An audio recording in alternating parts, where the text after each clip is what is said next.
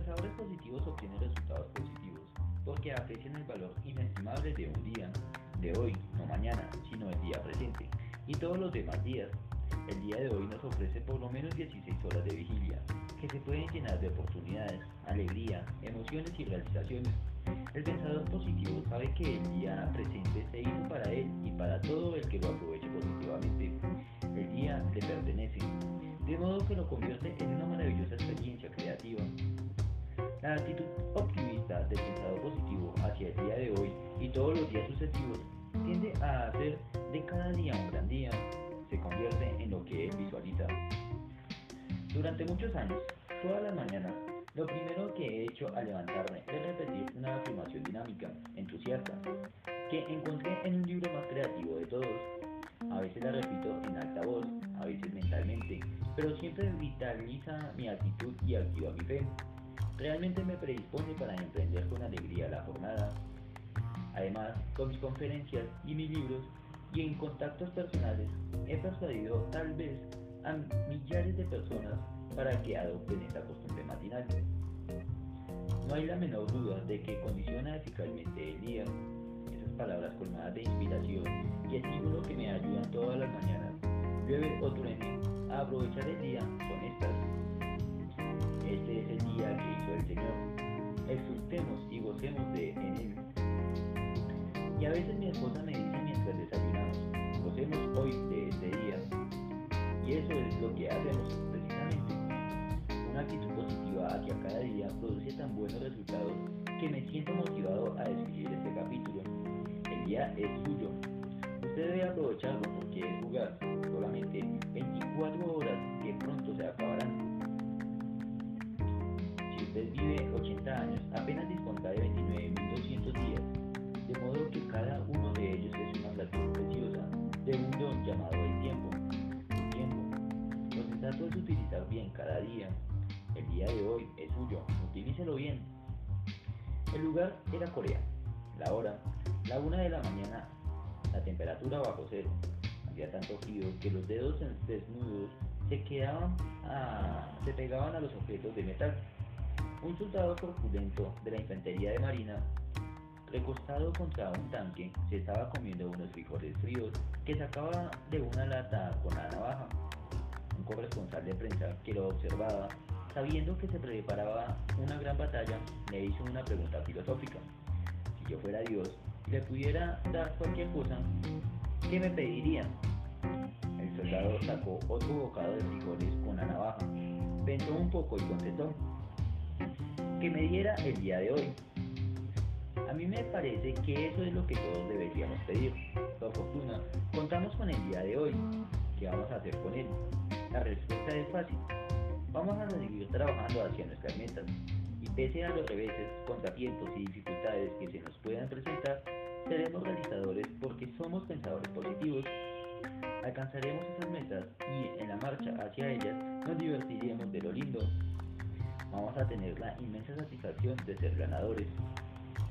Los pensadores positivos obtienen resultados positivos porque aman la vida, ven días buenos, los aprovechan y trabajan con entusiasmo. En recompensa, los días volverán a ellos. Es un hecho que a los que aman la vida, la vida también los ama. Y gozosamente les devolverá en la misma proporción en que ellos dan de sí. Mi esposa Ruth y yo visitamos la gran provincia de Alberta, Canadá, donde las vastas llanuras llegan hasta el pie de las montañas rocosas. Yo había hecho un discurso en Calgary y a la mañana siguiente nos dirigíamos tempranos al, al aeropuerto. La temperatura era 4 grados bajo cero, al aire diáfano y sin contaminación, el cielo azul claro,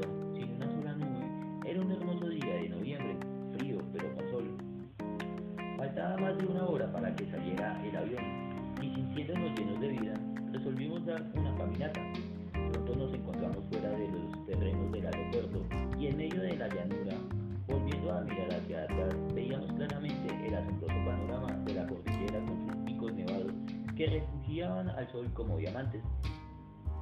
Contamos 62. ¡Qué maravilla! exclamé yo. A Ruth le brillaban los ojos con la felicidad de la mañana y la belleza que nos rodeaba. Poco después, Cuando despegó nuestro avión sobrevolando una baja colina, vimos destacarse el norte azul sobre el fondo azul del cielo muchos otros picos nevados. Me sentí tan conmovido que le dije a mi mujer, esto me encanta, realmente me encanta, no quiero irme de este mundo increíble, maravilloso, quiero vivir mucho tiempo. Esto es tan fascinador, tan grande. Ella, que siempre tiene la mente práctica, me contestó, bueno, si practicas ese pensamiento positivo de que hablas, vivirás largo tiempo, tienes muchos días por venir. Hagamos una cosa, tomemos el día de hoy y todos los días siguientes y llenemos cada uno de la belleza y el romance y la alegría de vivir que Dios nos da. Así, pues, amigo, el día es suyo, aprovechelo, agárrelo, ámelo, vívalo. Alguien podría objetar tristemente que esto es pintar todo de color de rosa y preguntar, pero, ¿qué me dice usted de las calamidades que nos llegan? ¿Cómo va a armonizar los días negros y aún trágicos con toda esa bella palabrería acerca de los buenos que son todos los días? La verdad es que nadie me ha hecho jamás esa pregunta, pero yo sí me la he hecho. Habiendo sufrido en tiempos pasados muchas de las llamadas calamidades, hace mucho que comprendí la necesidad de tener una filosofía positiva frente a la, al infortunio en la experiencia total de la vida. En el fondo, no es tanto lo que a uno le sucede, no pues son muchas las cosas malas que pueden ocurrir, como lo que piense y haga sobre lo que le ocurre. Este día específico, traiga lo que traiga, nos pertenece a usted y a mí para que lo manejemos en una forma de obtener los mejores resultados a partir de lo que aparece como lo peor. El secreto, desde luego, es inyectar esperanza donde no hay y donde no la hay y fe donde hay derrota. El difunto Patrick Stanley, célebre gerente del equipo de Yankees de Nueva York, tenía esta idea en forma sencilla.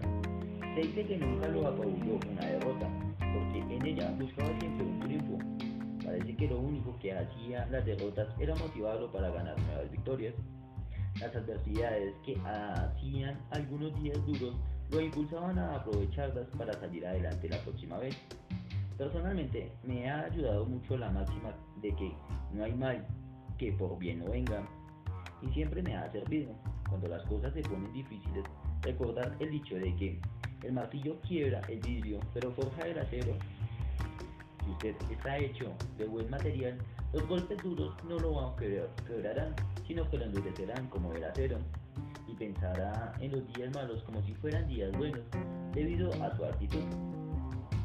El capitán Max era un joven vigoroso hasta una mañana de 1968 en Vietnam.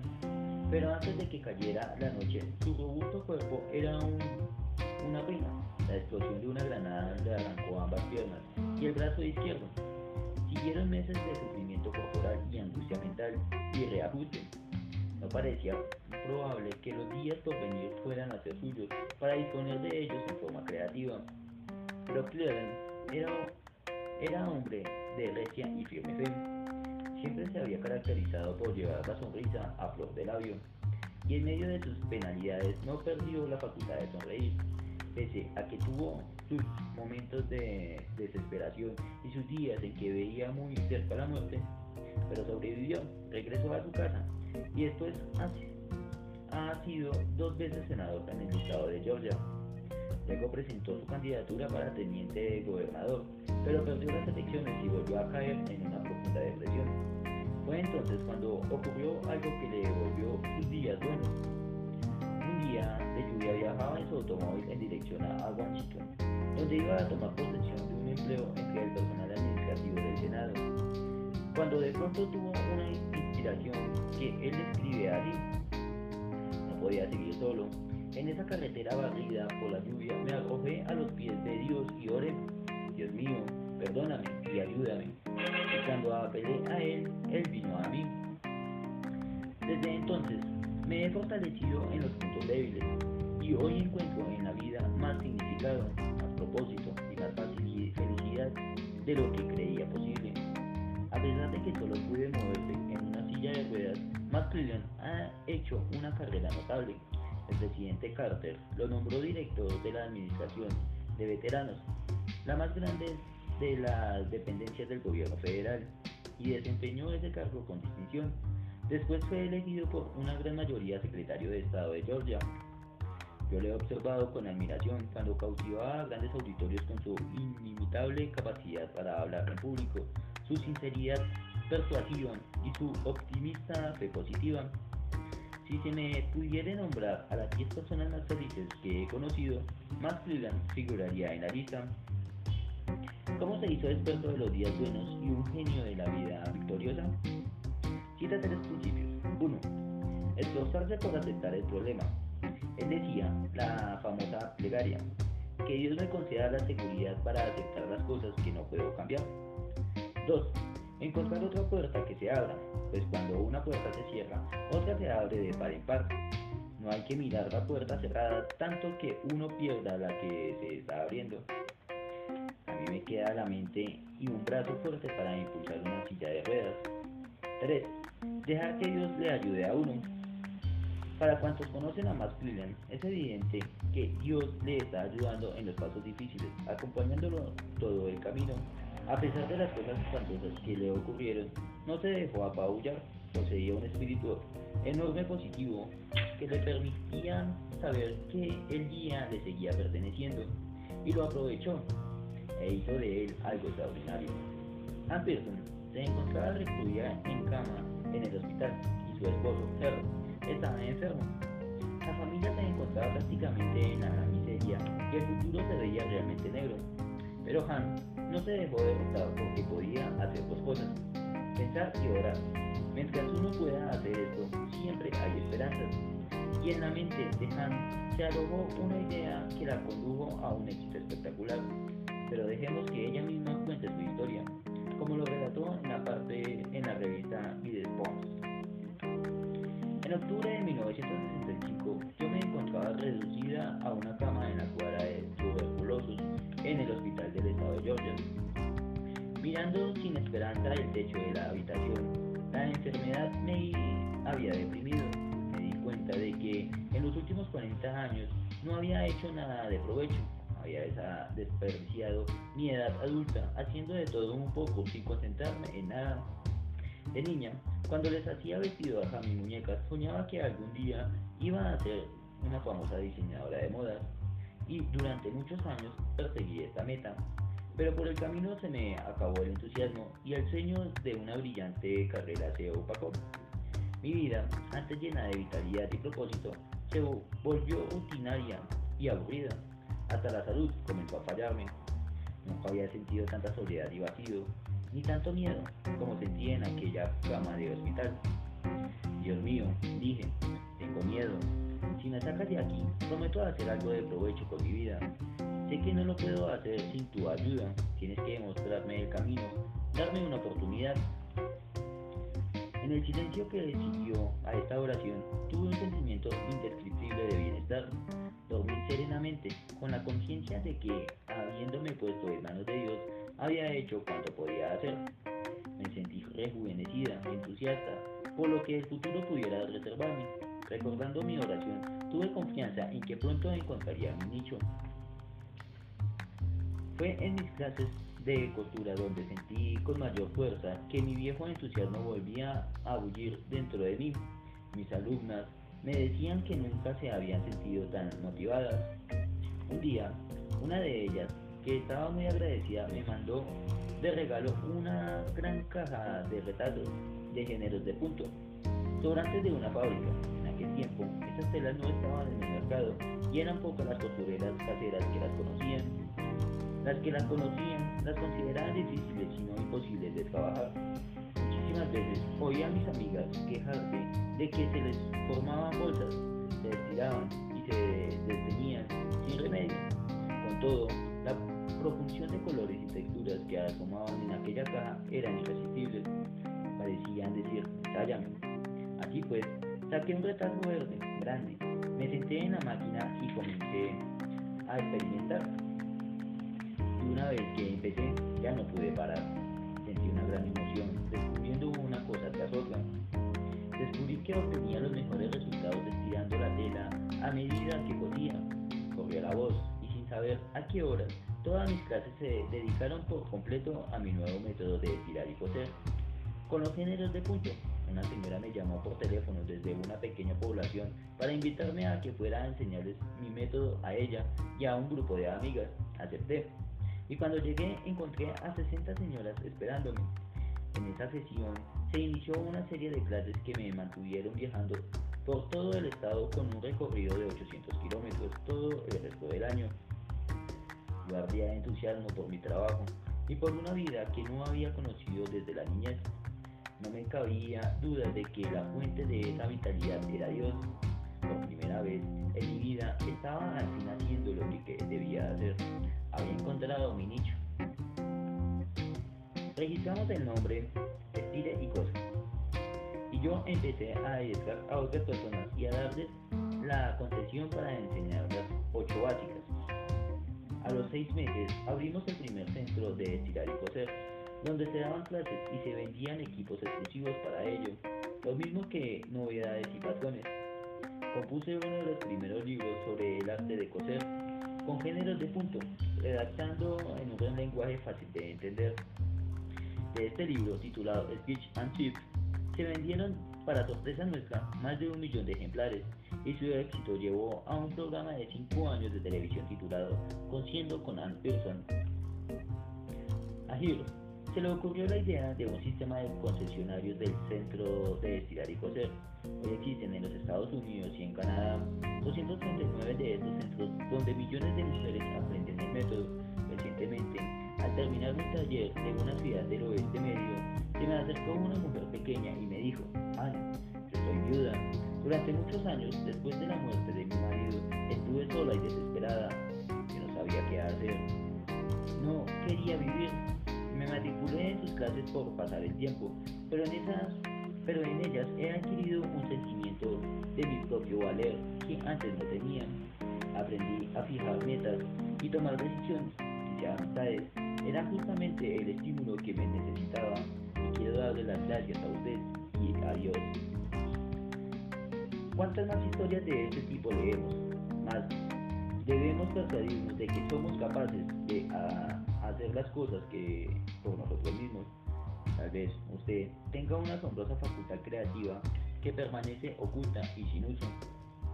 No permita que la lentidezca el potencial de su personalidad, no deje que se marchite y muera.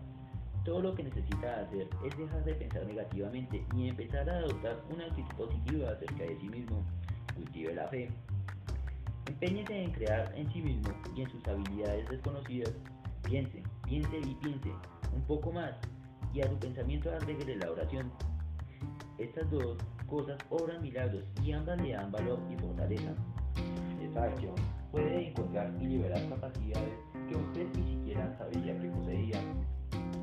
Después vendrá un día, un gran día grande y maravilloso, en que usted verá claramente quién es y de cuánto es capaz.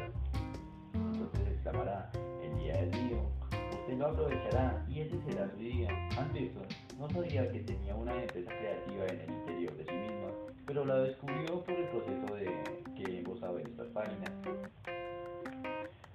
Una noche viajaba yo en automóvil acompañado de un individuo que me conducía a un lugar donde tenía que hablar. Al pasar frente a una granja me dijo, aquí ocurrió una cosa curiosa. En esa casa vivía un hombre que la descuidó hasta que tuvo casi de ruinas también parecía haberse arruinado. Llevaba una ropa tan vieja que cualquiera lo creería en la miseria. Vivía de la mano a la boca. Al fin, se murió. Y al poco tiempo, las autoridades de obras públicas resolvieron construir una carretera de acceso a través de la granja. Cuando hacían las excavaciones para los cimientos de la carretera, los obreros encontraron varias latas de leche enterradas y al destaparlas, las hallaban llenas de dinero, billetes de así a 10 y a 20, por un total de unos 200 mil dólares. Se averiguó que este pobre había sido un, en un tiempo propietario de acciones, pero todas las vendió para enterrar su fortuna en las latas de leche. Un hombre tonto, patético, decimos, pero seguramente no más tonto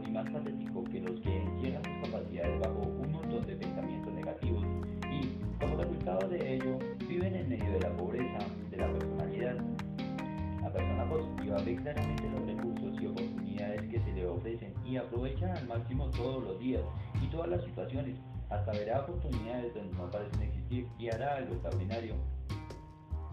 Yo tuve la fortuna de que nunca me dieran un empleo que ya era de éxito. Y digo que fue fortuna porque un cargo que ya está en un nivel muy alto tiene que conservarse a ese nivel o elevarse más aún. Mientras que en un cargo de baja categoría el individuo puede tener éxito desarrollándolo y mejorándolo. En mi vida, como ministro me ofrecieron y acepté cuatro iglesias. Y cuando las tomé, todas estaban a punto de fracasar y de desintegrarse. En todos estos casos tuve la oportunidad de modificar la situación por completo y llevar las cuatro iglesias a un estado de prosperidad. En ese momento yo no lo sabía, pero esa fue la buena fortuna de mi vida profesional. En efecto, yo recomiendo aceptar una posición que esté en decadencia, más bien que una que esté marchando bien. Al sacar adelante la que está en decadencia, obtiene un éxito personal. En todo caso, esa fue la oportunidad que a mí me ofrecieron y cada vez que acepté un puesto bajo resultó la mejor suerte que me había caído. ¿Cómo obtienen poderosos resultados algunos pensadores positivos frente a situaciones difíciles? Recuerdo al doctor Jack Chopra, distinguido educador a quien le ofrecieron el cargo de superintendente de, un distrito escolar de una ciudad de Medio Oeste. Según un programa de televisión que acababa de presentar la cadena TBS, los estudiantes de aquella ciudad habían sacado en los exámenes las calificaciones más bajas de todo el estado el informe agregaba que todo el sistema escolar, compuesto por 22 escuelas elementales, 4 intermedias y 2 superiores, estaban en plena decadencia. A pesar de conocer esta información del doctor Chota, fue a ver por sí mismo el caso le ofrecía algún estímulo. Él es un pensador positivo y le gusta encargarse de las tareas difíciles. Lo que encontró fue una actitud muy negativa, del hotel que lo reconoció le dijo, buena suerte, la va, le va a hacer falta. Le contó además que los maestros estaban desmoralizados y estaban buscando otros empleos. El doctor Chopra recorrió la ciudad y habló con la gente, notó una actitud general de pesimismo acerca de la ciudad misma. Una mala autoimagen causada tal vez por el informe de, de la televisión. Casi nadie tenía nada bueno que decir sobre las escuelas de la localidad y algunos le aconsejaron que no aceptara el empleo, se va a perjudicar usted mismo, le decían. Por último, encontró un individuo que realmente lo convenció de que no debía aceptar. Ese era un hombre que estaba sentado frente a la puerta de su casa tomándose una lata de cerveza. Enseguida de la casa había una escuela elemental. El doctor Chopra le preguntó qué pensaba él sobre la escuela de su comunidad el hombre lo miró un momento, bajó la lata de cerveza y señalando a la vecina de escuela dijo, si eso se incendiara, yo no le echaría un balde de agua. Esta fue la última gota. Doctor Chopra regresó inmediatamente a su casa. Durante la cena de familia contó lo que había visto, diciendo que la situación era deprimente y que el sistema escolar no tenía esperanza. Todos se quedaron callados un momento y luego el hijo menor le habló así. Pero papá, ¿no tienes fe? Siempre nos has dicho que los problemas deben ser oportunidades. El padre comprendió que su hijo tenía razón, de modo que cambió de parecer y aceptó el cargo. Su experiencia se expresa en estos términos. Mi primera prioridad fue visitar las escuelas y conversar con los estudiantes y los maestros. Una mañana en un pasillo de una de las escuelas vi venir a una maestra y la saludé. Buen día, señora John. Buen día. ¿Qué tiene de bueno? gruñó. Tiene de bueno que me brinda la oportunidad de ver su hermoso rostro. Ella se desconcertó, pero yo seguí diciendo, señora John, el día es bueno porque usted y yo vamos a trabajar con la juventud. Es emocionante saber qué vamos a hacer este día mejor para los niños. ¿No es verdad que es bueno? Todavía dudo un momento, pero al fin soltó la risa y estamos. Sí, claro que sí. El entusiasmo es contagioso, se transmite de unos a otros, pero no lo puede uno generar en los demás si no lo siente uno mismo manera de entusiasmarse es buscar el signo más para progresar en cualquier situación difícil. Hay que comenzar con lo que tenga de bueno y construir sobre ello. Cuando se arma un alboroto porque el 20% de los estudiantes no saben leer, he descubierto que primero tengo que decirles a los padres de familia que el 80% no saben leer. Después empezamos a analizar qué se puede hacer por el otro 20%. Cualquier situación difícil, la mejor esperanza está en empezar a trabajar desde el aspecto positivo. Cuando visité por primera vez un salón de clases en el deteriorado sistema escolar, me impresionó la expresión de interés y curiosidad que vi en las caras de los muchachos. ¿Eran estos los mismos niños que habían sacado tan bajas calificaciones en las pruebas? No me parecían distintos de los chicos que había visto en otras ciudades. En efecto, me parecieron inteligentes y los olvidé decírselo. Quiero que todos sepan que yo los considero entre los niños más inteligentes que he conocido. Me siento orgulloso de trabajar con ustedes. Cuando les dije que estaba seguro de que ese año les iría sumamente bien en sus estudios, vi iluminarse su rostro con la expectativa maestros y maestras, al decirles que apreciábamos sus capacidades, también les hicimos saber que esperábamos de ellos su máximo esfuerzo. A los directores, supervisores y maestros siempre insistimos en hacerles tomar conciencia del poder que reside en cada uno de nosotros para producir un cambio en la vida de los demás. ¿Y cómo resultó todo esto? ¿Tenía razón las profetas del desastre? Las calificaciones de los alumnos en las pruebas llegaron a niveles no alcanzables tantos, el espíritu de trabajo de los maestros subió y los padres de familia se sintieron orgullosos. Y tanto que empezaron a celebrar cada año una semana del orgullo, con una gran desfile por la calle principal para honrar a sus escuelas y a su comunidad. ¿A qué se debió el cambio? A principios sencillos de pensamientos positivos o principios de poder, como yo lo llamo. En cualquier parte donde usted se encuentre, puede adquirir actitudes positivas solo. 1. Sea entusiasta. 2. Vea lo bueno. 3. Espere lo mejor. 4. Aprenda que usted puede hacer el cambio. 5. Crea. El doctor Chopra fue nombrado posteriormente superintendente de uno de los grandes distritos escolares del país, el del sistema escolar de Chamonix, en la zona de Kansas City. Según un viejo dicho, uno nunca sabe lo que le caerá del día, a la vez. Y ningún día es simplemente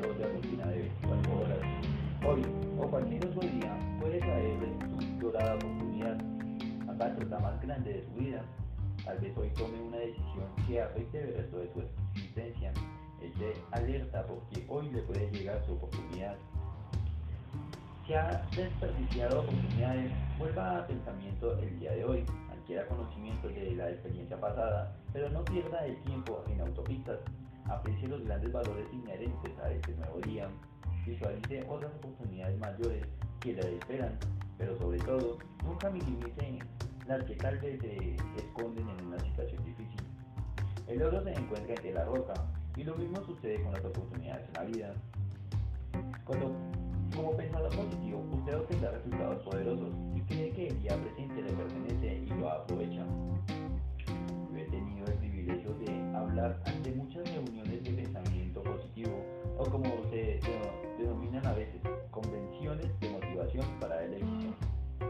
atraen grandes multitudes de 5 o 10 mil personas, por lo general hombres y mujeres jóvenes que acuden a escuchar a varios oradores con el propósito de hacer algo más en la vida. A veces los gerentes que quieren estimular a sus empleados compran entradas al por mayor para, para estas reuniones. Sin duda, todos los oradores pueden contar casos de personas cuya vida cambió fundamentalmente en estas reuniones. Hay algo en una reunión numerosa, una especie de atmósfera creadora que parece a propósito para los cambios milagrosos de personalidad. En todo caso, una y otra vez, hombres y mujeres me han contado de que algo les sucedió y que a partir de entonces ya no fueron los mismos que antes. Se enfocaron, descubrieron en sí mismos facultades que no sabían que tenían de este modo, en un día específico se convirtieron en personas nuevas, sorprendiéndose a sí mismas por el potencial hasta entonces desconocido que demostraron. Descubrieron que ese era su día, lo aprovecharon y siguieron adelante hacia un éxito sorprendente. Una noche debíamos hablar de los conferencistas en una reunión de motivación en Catanova. Como a mí me tocaba el último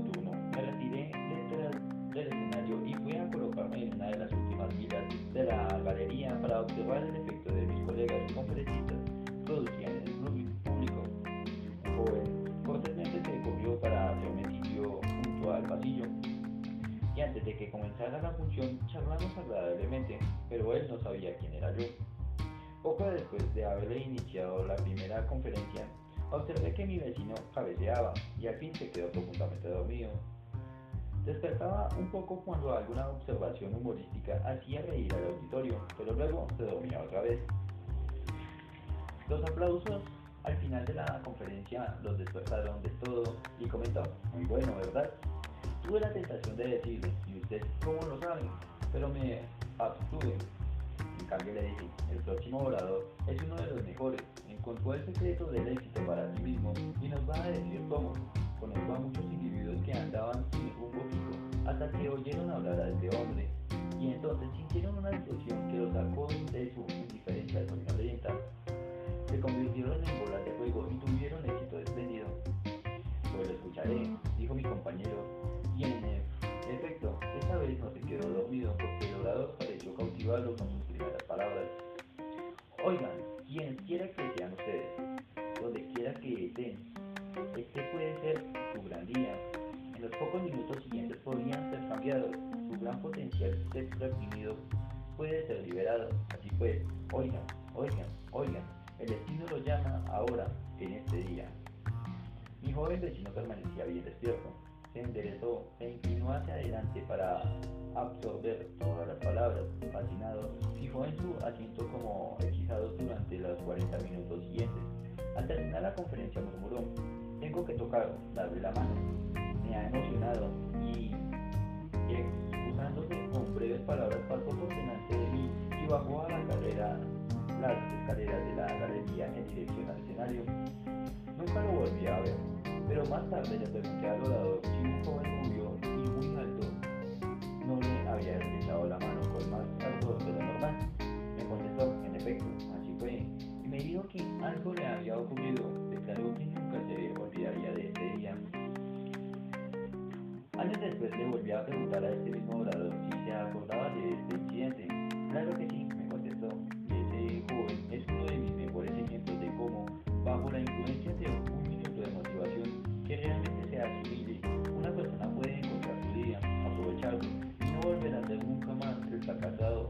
era antes, anteriormente.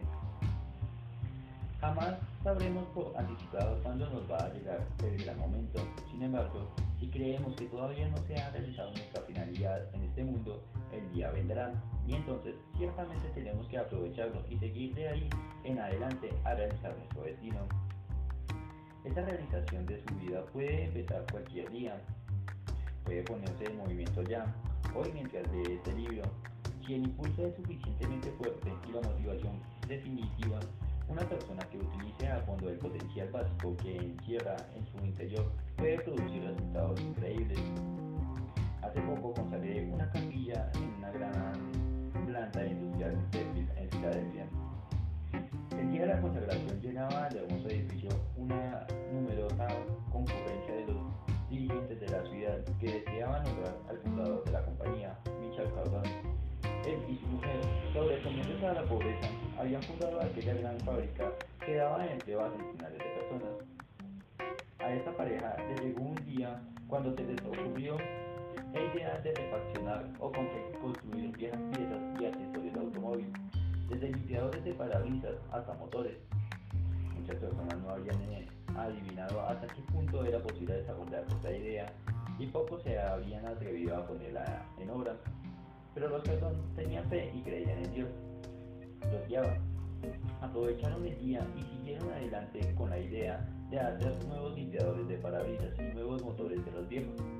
Hoy en el Casardón, un complejo de edificios con capilla en el centro, es un ejemplo notable del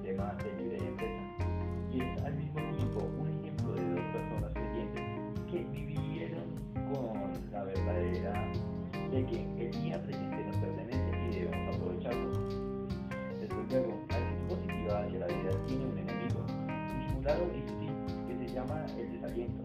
Este anda rondando siempre por los alrededores para hacer un papel defensivo siempre que pueda. Pero hay un arma efectiva para destruirlo. Hablaré de esto